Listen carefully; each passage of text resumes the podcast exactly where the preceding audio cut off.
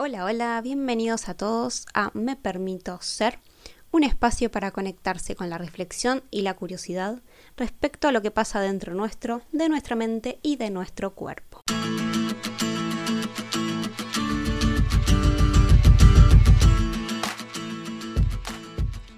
Bienvenidos a un nuevo episodio de Me Permito Ser.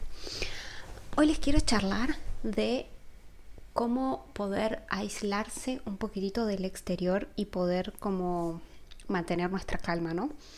Dejar de permitir que el exterior nos lleve al ritmo que quiere, a la vorágine de la sociedad, de la gente, del estar siempre con compromisos o teniendo que cumplir y poder como disociarse un poco de eso y priorizar la calma de uno, ¿no?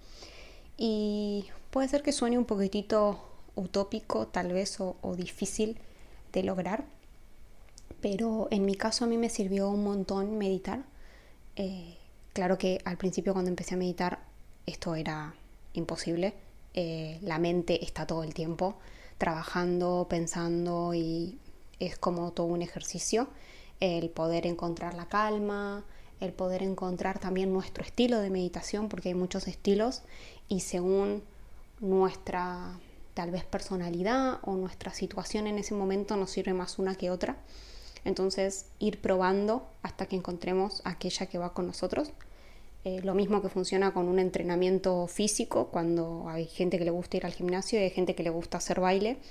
Por ejemplo, hay un montón de otras actividades que uno va probando y muchos te dicen, ok, el ejercicio no es lo mío y en realidad es porque no he encontrado el estilo que les gusta y con la meditación sucede lo mismo. Hay distintos tipos de meditación, distintas formas de meditar. Se puede meditar hasta en tu día a día sin tener que sentarte y poner la mente en blanco, como se dice, eh, que no es real, pero es, como una forma de, que la gente identifica a veces la meditación.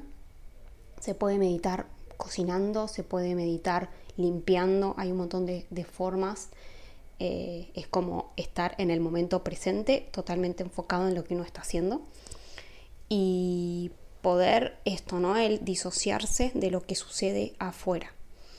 Y bueno, con el tiempo que uno va practicando meditación resulta cada vez más fácil. Y hace un par de días estuve haciendo una meditación en el parque y en realidad la idea era hacerlo en el parque, pero no me di cuenta que el parque abría más tarde y la meditación era a las 9 de la mañana y el parque abría a las 10. Entonces dije, bueno, la gente ya está citada aquí, me di cuenta cuando llegué al parque y les escribí, dije, bueno, los espero aquí en la puerta como quedamos, pero como el parque está cerrado, vamos a ir enfrente, que había como una especie de plazoleta, un, sí, como un, cantero, pastito ahí, eh, a la sombra, un buen lugar para, para quedarnos un ratito. Dije, bueno, lo hacemos acá, no era el plan inicial, pero funciona igual, porque mm, además que creo que todo sucede por algo, ¿no? Fue como un lindo entrenamiento de, ok, fluimos y, podemos meditar en cualquier lugar, ¿no?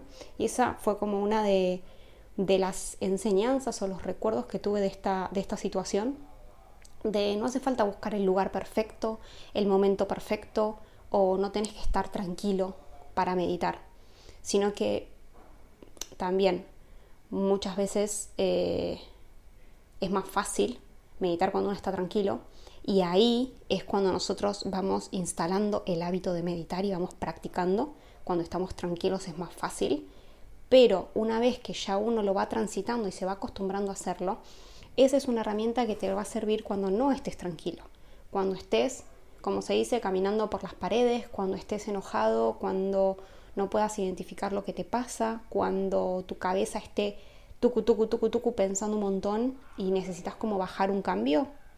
En esos momentos, cuando la meditación sirve un montón,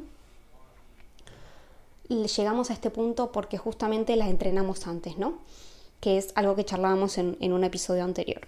Entonces, fuimos a, a, este parque, le comenté a los chicos lo que había sucedido, me dijeron sí, sí, claro y meditamos ahí, fue hermoso porque no había tanta gente en la calle, por momentos sí se escuchaban voces o se escuchaban autos pasando, pero fue un hermoso ejercicio porque justamente la meditación la guía con eso, ¿no? Yo las meditaciones las voy improvisando en función a, la situación que hay.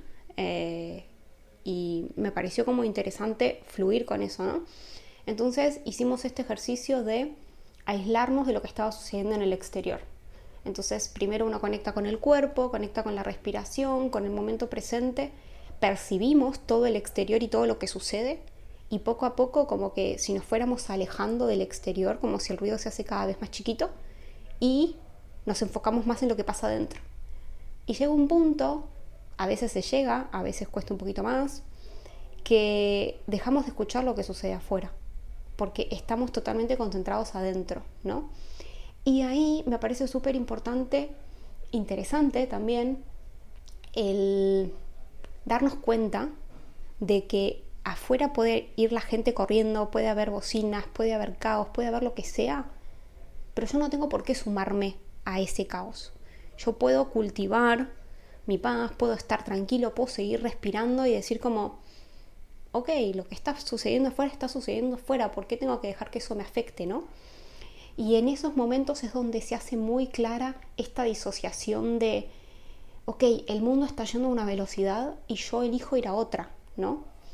Y cuando uno se da cuenta de esto, cuando lo podemos como encarnar realmente desde la experiencia, es mucho más fácil después en nuestro día a día, cuando no estamos meditando y estamos, entre comillas, en el mundo real, poder hacer esto, ¿no? Estar en el trabajo y tal vez hay gente discutiendo o hay algún problema o algo que resolver y tal vez está la gente estresada y yo vuelvo a esa templanza de decir, ok, listo, entiendo que la situación puede ser complicada, pero yo no me subo a ese tren y lo gestiono desde otra manera y puedo tener mucha más lucidez, puedo usar toda mi concentración y mi energía en buscar soluciones en vez de ser como un torbellino de energía que está como estresado, gritando, corriendo y, así en cualquier otro aspecto de la vida, ¿no? Eh, yo durante mucho tiempo fui una persona que le gustaba hacer muchos planes, me sigue gustando, pero lo hago desde otro lado ahora. Y me programaba cosas durante todo el día. Desde que empezaba hasta que terminaba y en mi calendario tenía una tras otra, ¿no? Con el tiempo exacto que me llevaba ir de un lugar a otro. Eh, es muy, muy específico, pero bueno, me encanta la planificación y además esta vocecita autoexigente me lleva mucho a eso, o me llevaba mucho a eso. Entonces tenía un plan al otro. Y si había un imprevisto, si había algo en el medio y mis tiempos se desacomodaban, yo ya me estresaba porque me preocupaba porque llegaba tarde, iba corriendo, llegaba cansada y no disfrutaba las cosas igual. Y mm, es agotador. Y en el momento capaz uno no se da cuenta y seguís haciendo lo mismo. Y con el tiempo fui aprendiendo a cada vez planificar menos cosas o dejarme más tiempo, ¿no? Y hoy en día lo puedo hacer aún más y mucho más fácil y me encanta, porque digo, no tengo que estar corriendo por cumplir un horario. O sea, corría hasta para juntarme con amigos, donde se supone que algo tiene que ser divertido y relajado y es pasar un rato juntos y yo llegaba corriendo como si estuviera llegando tarde a una cita con el médico, ¿no? Y, y hoy poder encontrar esa tranquilidad, el poder ser dueño de mi tiempo y decir como, ok, quiero hacer un montón de cosas, pero quiero hacerlas tranquila, quiero disfrutar, ¿no? Entonces, tal vez elijo no hacer un plan hoy porque ya tengo otras cosas y luego mañana o luego pasado, pero el tiempo que estoy haciendo algo me dedico a eso y lo hago relajada. Dejo de estar corriendo, mirando la hora y es una sensación tan liberadora. Eh, me parece como súper, súper interesante el practicar esto, el hacer consciente esto, de que muchas veces le entregamos el control de nuestro tiempo y de nuestra energía a todo lo que sucede afuera, como si todo lo demás fuera una prioridad. El cumplir con un amigo, cumplir con el trabajo, cumplir con el estudio, con lo que sea. Y quedamos agotadísimos, mentalmente, físicamente, emocionalmente. Digo, ¿a qué costo, no? Digo, tal vez estoy aprovechando mi día porque estoy haciendo un montón de cosas, pero ¿qué tanto estoy dejando en el medio, no? O sea, todo el esfuerzo que tal vez no es consciente que estoy dejando para cumplir con eso. Y después de un tiempo de que esto es sostenido, uno se termina agotando. Y decís como, ok, necesito un stop, una pausa, recargar energías.